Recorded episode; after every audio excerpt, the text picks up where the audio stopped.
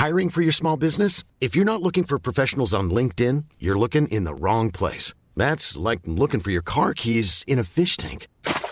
LinkedIn helps you hire professionals you can't find anywhere else, even those who aren't actively searching for a new job but might be open to the perfect role. In a given month, over 70% of LinkedIn users don't even visit other leading job sites. So start looking in the right place. With LinkedIn, you can hire professionals like a professional. Post your free job on linkedin.com slash people today. A lot can happen in the next three years. Like a chatbot may be your new best friend. But what won't change? Needing health insurance. United Healthcare Tri Term Medical Plans are available for these changing times. Underwritten by Golden Rule Insurance Company, they offer budget friendly, flexible coverage for people who are in between jobs or missed open enrollment. The plans last nearly three years in some states, with access to a nationwide network of doctors and hospitals. So, for whatever tomorrow brings, United Healthcare Tri Term Medical Plans may be for you. Learn more at uh1.com.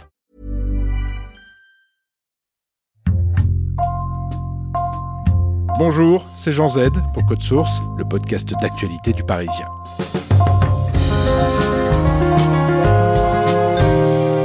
Ce mercredi 2 septembre, et pendant environ deux mois et demi, s'ouvre devant la Cour d'assises spéciale de Paris le procès des attentats de janvier 2015, notamment ceux contre Charlie Hebdo et l'Hypercacher des 7 et 9 janvier. Ce 9 janvier au matin, les frères Kouachi, auteurs de la première tuerie, se réfugient à Damartin en Goël, en Seine-et-Marne, dans une imprimerie. Le chef de cette entreprise s'appelle Michel Catalano. Il est pris en otage pendant plusieurs heures. Cinq ans après les faits, l'homme s'est confié à Code Source sur sa reconstruction personnelle et professionnelle. Un témoignage recueilli par Claudia Prolongeau.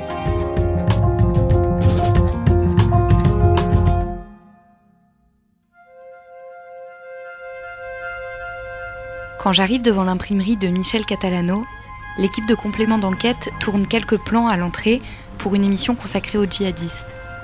Depuis 5 ans, à intervalles réguliers, généralement pour la date anniversaire des attentats du 7 janvier 2015, les médias contactent Michel Catalano pour l'interviewer.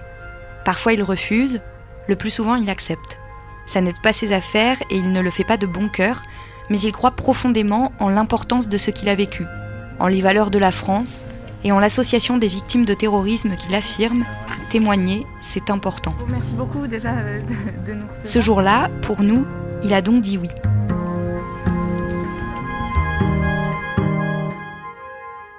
Bah, vous êtes devant l'entreprise qui a été complètement reconstruite euh, après euh, le drame qui nous a touchés en janvier 2015. Donc le bâtiment maintenant est, est neuf d'apparence. On a changé l'aspect global pour qu'il soit plus beau. C'était volontaire de manière à, à le changer, que j'ai pas, même si c'est encore le cas tous les jours, que j'ai pas euh, trop d'appréhension à revenir dans une entreprise dans laquelle j'ai vécu euh, un drame important. Et du coup, ça fonctionne, puisque aujourd'hui, euh, à part le matin quand j'arrive, le reste du temps, j'ai réussi à enlever tout un tas de ressemblances et ça me permet de continuer à travailler. D'accord. On va à l'intérieur pour la suite? Oui. Au fond de la cour, Michel Catalano a gardé une voiture criblée de balles qui était devant le bâtiment au moment de l'assaut. Il ne veut pas la montrer, mais savoir qu'elle est là lui permet, à lui, de mesurer le chemin parcouru depuis, comme une preuve que ce qu'il a vécu est bien réel. À l'intérieur du bâtiment, en revanche, tout a changé. Nous allons jusque dans son bureau, une pièce carrée, lumineuse et très décorée. Sur le mur du fond, un petit prince dessiné accompagne la citation de Saint-Exupéry qui court sur toute la largeur du mur. Faites que le rêve dévore votre vie, afin que la vie ne dévore pas votre rêve. Ça représentait quoi pour vous de créer une entreprise? Pour moi, c'était euh, c'était euh, mon, mon aboutissement et c'est ce que je voulais faire. Et il s'avère que l'entreprise dans laquelle je travaillais avait un peu de difficultés, donc du coup, je, je me suis lancé. J'ai dit tiens, bah, je vais me lancer euh, dans mon activité et je vais monter ma propre entreprise. Euh, bien qu'avant j'étais dans une entreprise qui fonctionnait bien, mais ils ont décidé d'arrêter. Donc je, me suis dit bon, allez, c'est le moment ou jamais. C'est quelque chose que j'avais envisagé. Je n'avais aucune compétence spécifique au départ, et c'est vraiment avec mon, épouse que j'ai décidé euh, et des associés à l'époque, et j'ai décidé de lancer cette entreprise. À la même période, on, hésitait à faire le troisième enfant parce que j'ai deux enfants, et on s'est dit non, on peut pas faire les deux, donc on s'est lancé à corps perdu dans l'entreprise. C'était ça le troisième enfant? C'était ça le troisième enfant. Quand vous créez une entreprise comme ça depuis le début, que vous commencez à deux dans un bureau, que vous rachetez des machines, que vous recommencez, évidemment, vous y mettez tout votre cœur, vous y sacrifiez beaucoup de temps. C'est beaucoup d'énergie, beaucoup de travail. Et en fait, quand en 2015, euh, vous voyez votre entreprise complètement détruite, euh, c'est un arrachement euh, important. Tout au début, la création de mon entreprise, c'était en, 2001. Je suis parti tout seul avec mon épouse et on a créé cette entreprise. Et on l'a fait prospérer jusqu'à 2014. C'est-à-dire que jusqu'à 2014, elle, elle a progressé, prospéré. On avait fini de payer les machines. Et là, en 2015, j'avais déjà, d'ailleurs, c'est ce que j'avais dit à mon épouse à l'époque, on va faire une petite pause. J'avais 48 ans, j'ai dit on va faire une petite pause et cette année on va, on va prendre le temps pour renouveler les machines et à la fin de l'année 2015 j'avais fini de payer euh, mon bâtiment. Le 7 janvier 2015, vers 11h30, deux hommes cagoulés et lourdement armés pénètrent dans la rédaction du magazine Charlie Hebdo. Ils y tuent 11 personnes, puis une douzième, le policier amène Merabé, en s'enfuyant dans la rue. C'est la première série d'attaques qui deviendront les attentats de janvier 2015 et que les Français découvrent presque en direct sur les chaînes d'infos. Alors le 7 janvier 2015, c'est une journée très particulière. C'est mon anniversaire et c'est aussi celui de mon père. Donc c'est une journée qui est importante pour moi dès le début de l'année. Et ce jour-là, j'ai effectivement entendu, euh, dans la journée, j'étais dans ma voiture, j'allais à un rendez-vous et j'ai entendu euh, ce qui se passait euh, chez Charlie. Il y a eu des tirs au siège de Charlie Hebdo dans le 11e arrondissement à Et Le drame qui était en train de se dérouler, ça m'a éventuellement choqué. Euh, ça, ça m'a beaucoup marqué. Le 8, euh, évidemment, on entendait toute la traque, on entendait tout ce qui se passait, donc on voyait des gendarmes partout, des hélicoptères qui nous survolaient, on savait qu'ils étaient à peu près dans le même secteur, donc on, non, c'est pas une journée normale du tout, c'est-à-dire qu'en fait, on a essayé, nous, on est en entreprise, de faire fonctionner notre entreprise, euh, pour moi, évidemment, ça se passait quand même assez loin et euh, j'étais très très très très loin de me douter euh, de ce qui allait m'arriver le lendemain. Très très loin. La journée du 8, mon fils m'a montré l'image horrible du, policier abattu et ça m'a marqué. J'ai très très mal dormi le 8 au soir parce que cette image m'a un petit peu hanté toute la soirée. Et du coup, le, vendredi matin, quand je me suis levé pour partir au travail. J'ai même oublié mon portable, ce qui m'arrive jamais, hein, chef d'entreprise sans son portable. Mais bon, quand je suis arrivé au bureau, que je me suis aperçu, euh, j'ai tout de suite appelé mon épouse en disant voilà, j'ai oublié mon portable, euh, tu me le ramèneras tout à l'heure quand tu reviendras, parce que elle aurait dû être elle aussi présente, mais ce, matin-là, elle était, euh, je lui avais demandé de faire une course pour l'entreprise, et donc elle n'était pas avec moi ce jour-là. Et évidemment, comme j'arrive le premier à l'entreprise, je les, choses que je fais en général, j'arrive, j'installe l'entreprise et j'ouvre une radio pour écouter un peu les informations, parce que je suis tout seul dans mon bureau. Et en fait, j'écoute la radio et je, je, à mes occupations. Mon collaborateur est arrivé, euh, on a commencé à, prendre un café, à échanger au niveau de, de la journée, de ce qu'on allait faire ce jour-là. Et du coup, euh, j'étais en train de lui, expliquer ce qu'on allait faire dans la matinée. C'était un début d'année assez riche en travaux. Et on sonne à la porte et, euh, c'est là que ça a commencé. Quand on sonne, Michel Catalano attend un commercial. Son collaborateur Lilian ouvre le portail, mais comme personne n'entre, Michel Catalano sort devant la façade de l'immeuble. J'ai tout de suite euh, vu euh, le lance-roquette et la Kalachnikov, et j'ai compris tout de suite qui c'était. J'ai entendu la porte claquer qui commence à monter les escaliers, je me suis retourné, j'ai marché euh, vers mon collaborateur et je lui ai dit euh, cache-toi et coupe ton portable et j'ai été vers eux. Lilian se cache sous un évier et Michel Catalano se retrouve seul avec les deux tueurs. La première chose que les frères Kouachi lui demandent, c'est s'il les reconnaît. Il répond que oui. La deuxième, c'est d'appeler la gendarmerie pour les prévenir de la prise d'otage en cours. Michel Catalano le fait avec pour seul objectif d'éviter que les tueurs ne découvrent Lilian. Puis il leur affirme n'avoir ni radio ni télé pour qu'ils aient le moins d'informations possible sur ce qu'il se passe à l'extérieur. J'ai toujours eu l'impression que j'allais mourir. Donc euh, pendant tout le temps que j'ai passé avec eux, parce que je savais qu'ils étaient déterminés, je le savais. Et ensuite, j'entendais effectivement tout ce qui se passait dehors, c'est-à-dire des hélicoptères qui arrivaient, des gendarmes qui s'installaient, enfin tout ce qu'il y avait autour. À aucun moment je me demandais comment je pouvais sortir vivant de ça. Donc non, pour moi j'étais sûr de ne pas sortir vivant. Mais la seule chose qui me préoccupait, c'est comment faire en sorte que mon collaborateur sorte vivant. Et comme j'ai compris qu'ils avaient l'intention de sortir du bâtiment pour être vu, je, me suis appliqué à faire en sorte qu'ils sortent du bâtiment. Voilà, ça a été ma. Je me suis dit tant que je, peux faire ça, j'essaierai de, de faire en sorte qu'ils sortent du bâtiment pour que tout se passe à l'extérieur et pas dans le bâtiment. La suite, nous l'avons pour la plupart suivie en direct, sur les chaînes d'information en continu. Finalement, Michel Catalano et Lilian s'en sont sortis vivants. Lilian a communiqué par SMS avec le GIGN jusqu'à l'assaut final et sa libération. Michel Catalano, lui, a été relâché plus tôt. Ça a duré combien de temps en tout finalement? Presque deux heures. Euh, donc euh, c'est très très long parce qu'à plusieurs, à plusieurs moments euh, j'ai l'impression que je vais mourir et, à chaque fois je me dis ah ça va être là et puis non. Ah ça va être là et puis non. Et tous ces moments-là de difficulté, je les revis la nuit, aujourd'hui. Et d'ailleurs, la vraie peur, je l'ai ressentie après. Comme lorsque vous avez évité de justesse un, accident et que vous, vous vous arrêtez un peu plus loin et que vous, et vous tremblez. C'est ce qui d'ailleurs ce qui s'est passé. Ça c'était visible sur moi, c'est-à-dire que tout de suite après que je sois rentré chez moi le samedi soir, enfin le samedi matin plus exactement, euh, bah, j'avais les symptômes de post-traumatique, c'est-à-dire je tremblais, je bégayais, j'étais complètement, euh, voilà, j'étais complètement comme un tsunami dans ma tête, j'étais complètement renversé, bouleversé par ce qui venait de m'arriver, quoi.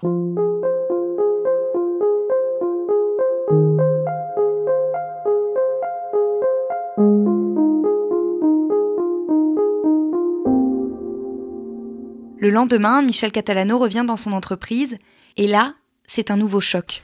Le samedi, euh, je suis confronté, j'avais oublié mes papiers, je suis revenu au bureau pour euh, récupérer des papiers. J'avais demandé l'autorisation parce qu'on ne rentre pas sur un bâtiment sous scellé aussi simplement que ça. Il a fallu faire des demandes officielles au ministère et tout. Du coup, j'ai vu aussi l'état de mon bâtiment et ma femme aussi, puisque tout ce que je vous dis, c'est voilà, les, traumatismes sont familiaux hein, dans ce cas précis. Hein. ça touche toute la famille. Ça touche mes enfants, ma femme, euh, mes parents qui étaient encore vivants à l'époque. Euh, ça touche nos frères, ma soeur. Enfin voilà, ça touche tout le, monde, le microcosme qui est autour de vous. Mais du coup, le samedi, quand je suis retourné dans le bâtiment, j'ai vu ça. Et pour vous dire, ma femme qui n'a pas eu l'autorisation de rentrer dans le bâtiment a failli s'évanouir. C'est moi qui l'ai retenu parce que évidemment tout était détruit à l'intérieur. C'est-à-dire que euh, c'était, c'était pour moi, alors qu'on venait de finir de le redécorer complètement, c'était pour moi un choc et, donc à partir de là, je suis ressorti de là et je me suis rendu compte, en plus de tout ce que je venais de vivre, que j'allais failli mourir et tout, que j'ai en plus, je n'avais plus de d'outils de j'avais plus de bah, plus, rien quoi. Tout ce que j'avais construit était détruit. J'avais plus d'argent non plus pour faire vivre ma famille mes collaborateurs. Et donc du coup bah, au lieu de faire comme m'avait dit le premier psychiatre que j'ai vu, c'est-à-dire m'arrêter pendant un mois et, prendre des médicaments pour dormir et récupérer pour pouvoir me reconfronter, bah, dès le lundi, il a fallu que je gère qu'est-ce que, comment on va gérer ça pour que ça se passe le mieux possible pour les employés et puis pour nous? Donc il a fallu faire ça dès le lundi, quoi. Les six employés de l'entreprise bénéficient d'un accident du travail, sauf Michel Catalano puisqu'il en est le gérant. Pour ne pas arrêter son activité et pour continuer à avoir des revenus, il reprend très vite, d'abord en sous-traitance, puis on lui prête des locaux, et enfin, il finit par en louer dans une ville voisine, en attendant que les siens, entièrement détruits par l'opération du GIGN, soient reconstruits. C'était un chemin très très très très long pour en arriver à l'inauguration le 29 septembre 2016. Monsieur Michel Catalano, au nom de la République française, nous vous faisons chevalier de la Légion d'honneur. Là, ça a été une étape euh, positive psychologiquement, puisque ça a été un moment fort pour moi, puisque j'avais réussi à reconstruire mon bâtiment et à remettre le bruit des machines à l'intérieur du bâtiment. D'ailleurs, vous avez une photo là-bas euh, dans votre bureau de ce moment-là. Oui, parce que des cinq ans qui viennent de s'écouler, c'est un moment fort. On sentait euh, le, positif de, cette journée. On sentait l'importance que ça pouvait avoir pour euh, les gens qui étaient là. C'est-à-dire qu'il y avait aussi des, bon, ma famille, mes amis. Il y avait des gens de Damartin. Il y avait tout un tas de personnes qui avaient euh, m'avaient soutenu. Et pour toutes ces personnes qui avaient jusque-là fait, le nécessaire, eh ben, c'était important. Et donc, c'était vraiment une belle journée.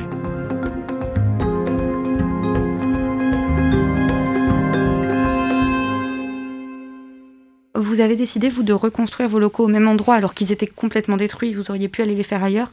Euh, il y a des gens dans votre entourage que ça a surpris et, qui vous ont dit que c'était peut-être pas une bonne idée? Ma propre épouse ne voulait pas rester. On voulait au départ, et moi aussi dans les premiers jours. ce qui m'a fait aussi me rendre compte de tout ça, c'est que très rapidement, j'ai eu le président de la République. Le vendredi d'après, j'ai eu le président de la République en ligne qui m'a demandé ce que j'allais faire. J'ai eu une semaine un peu pour y réfléchir. Donc au départ, je me suis dit, euh, on voulait partir, et puis finalement, on a décidé de, rester parce que pour moi, c'était important. Et donc, euh, j'en serai toujours reconnaissant à ma famille, ma femme, mes enfants, d'avoir euh, compris que c'était important pour moi de le refaire au même endroit, même si c'est difficile. Hein. c'est comme c'est comme revenir toujours au même endroit, mais je pense que pour moi, pour évacuer tout ça, c'est important parce que j'ai toujours une boule au ventre quand je viens le matin. Je ne sais pas si elle partira un jour, je l'espère toujours. Mais en tout cas, dès que l'activité redémarre dans mon entreprise, cette boule disparaît. Donc, euh, et ça ne laisse pas une trace euh, dans la zone industrielle euh, d'un bâtiment qui peut-être, s'ils n'avaient pas reconstruit, serait toujours dans le même état, en tout cas détruit. On ne sait pas ce qui serait devenu depuis. Là, en tout cas, ça a effacé toute trace. Et les gens qui passent ici, s'ils ne sont pas au courant, ne s'aperçoivent de rien. Et ça aussi, c'est important. Depuis l'inauguration en 2016, l'Élysée fait imprimer chaque année ses cartes de vœux chez Michel Catalano. Même si ce geste représente beaucoup symboliquement, financièrement, ça ne suffit pas à la boîte et il faut encore attendre trois ans pour qu'elle soit enfin de nouveau sur les rails.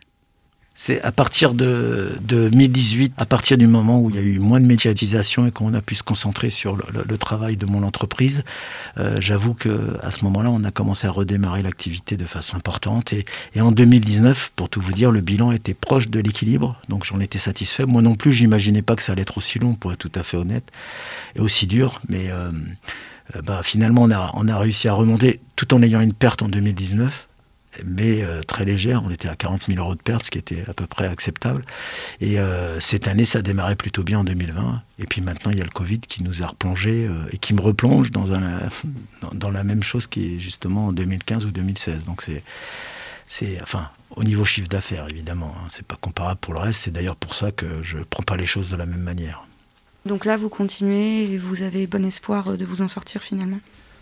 Ben, en fait, euh, je continue parce que j'ai pas fait tout ça pour rien. Et puis surtout, euh, je me dis qu'avec ce qui m'est arrivé, euh, je, je, pense que malgré tout, tout ce qui est économique, on, on doit pouvoir s'en sortir. Et je vais tout faire, en tout cas, pour préserver mes employés, pour pouvoir continuer à, à cette activité, parce que ce serait dommage d'avoir fait tout ça pour que mon entreprise ferme. Bon, maintenant, évidemment, c'est pas moi qui va décider, c'est le, chiffre d'affaires, donc on verra bien. Mais en tout cas, je me sens capable d'affronter ça de nouveau.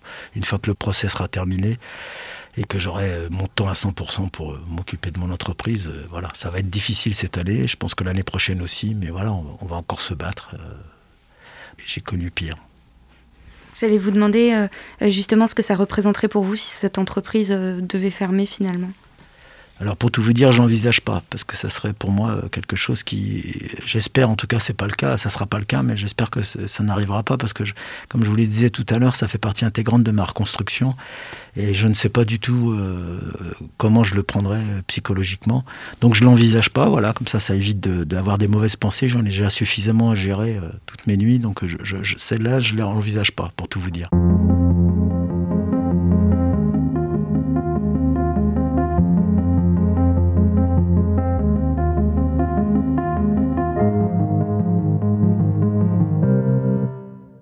Michel Catalano pourra se concentrer définitivement sur son entreprise quand le procès des attentats contre Charlie Hebdo et l'hypercachère, dans lequel il est à la fois témoin et partie civile, sera passé. Et vous attendez quelque chose de ce procès? Ce que j'attends, c'est des réponses à des questions qui me paraissent euh, légitimes, c'est-à-dire euh, comment ils ont pu obtenir les armes, comment ils ont pu arriver ici, pourquoi il n'y avait pas de gendarmes ce jour-là dans les parages, toutes les questions qui me permettront de comprendre ce qui est arrivé ce jour-là. Voilà, c'est tout ce que, que, je peux maintenant euh, attendre, puisque de toute façon, le mal est fait. Aujourd'hui, est-ce qu'il y a quand même des jours où vous n'y pensez pas? Alors, effectivement, au bout de cinq ans, on peut dire qu'il y a des jours où j'y pense pas. Donc, euh, euh, il y a des jours où j'ai des. Alors, pour ça, il faut que j'ai des moments de, plénitude. donc, euh, effectivement, quand mon fils a eu ses deux enfants au mois de mars pendant le confinement, qu'il a eu des jumeaux, j'avoue que je ne pensais pas à ça et que la nuit, j'ai plutôt pensé avenir et espoir, comme l'avait écrit le président de la République sur, sur mon mur. Mais voilà, il faut que j'ai des moments comme ça. Sinon, euh, ça arrive quand on s'y attend pas. Voilà, c'est surtout le soir en fait. Dans la journée, je suis tellement occupé. En tout cas, je me concentre sur ce que je dois faire.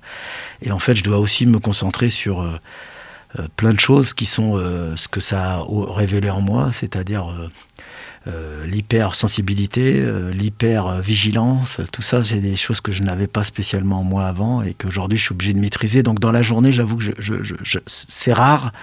Euh, ça m'arrive encore, mais dans la journée, ça va. Désormais, Michel se concentre sur son entreprise et sur une nouvelle activité directement liée à la journée du 9 janvier 2015. Régulièrement, il fait des interventions dans des écoles, des prisons ou des entreprises pour raconter ce qu'il appelle sa transformation. Donc effectivement, je témoigne et ça m'apporte énormément. J'ai toujours le besoin d'essayer de, de faire que ça serve à quelque chose.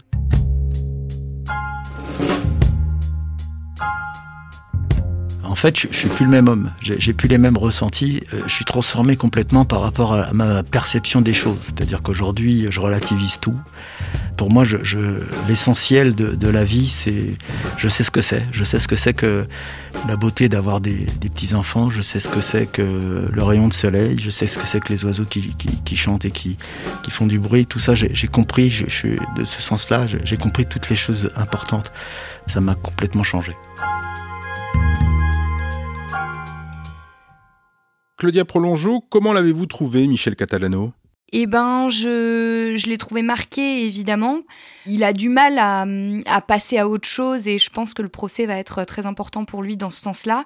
Donc, je l'ai trouvé marqué, mais en même temps, j'ai aussi trouvé quelqu'un qui était euh, très serein, qui, euh, qui abordait les difficultés avec, euh, avec une, voilà, une sérénité et, et, qui, et qui attendait finalement beaucoup des prochaines années. Il espère que son entreprise va se relever.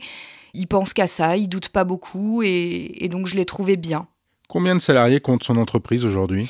Alors, il, y en a eu jusqu'à 12 euh, entre la prise d'otage qu'il y a eu dans son imprimerie et euh, la crise sanitaire euh, du coronavirus. mais là, à cause de la crise, ils sont redescendus à 6 salariés, donc aujourd'hui, il n'y en a plus que 6. Est-ce que Lilian travaille toujours avec Michel Catalano? Non, il travaille plus avec lui. Pour Lilian, c'était vraiment trop compliqué de revenir euh, sur ce lieu de travail où il s'était passé cette horreur. Donc euh, lui, il a, fallu qu'il parte. Il a même changé de métier. Mais en revanche, il est devenu un client de Michel Catalano et il se voit toujours assez régulièrement dans le cadre du travail, mais aussi à titre personnel parce qu'ils ont évidemment euh, lié des liens très forts et que beaucoup de gens autour ne peuvent pas comprendre. Donc ils s'entendent encore très bien, ils se voient régulièrement. Merci Claudia et merci à Hendrik Delair, journaliste Parisien édition Seine-et-Marne. Code Source est le podcast d'actualité du Parisien, disponible chaque soir du lundi au vendredi, une réalisation Julien Moncouquiole. Si vous aimez Code Source, faites-le savoir, abonnez-vous et n'hésitez pas à nous laisser un commentaire sur votre application de podcast préférée comme Apple Podcast ou Podcast Addict. Vous pouvez aussi nous faire des retours directement à l'adresse codesource at leparisien.fr.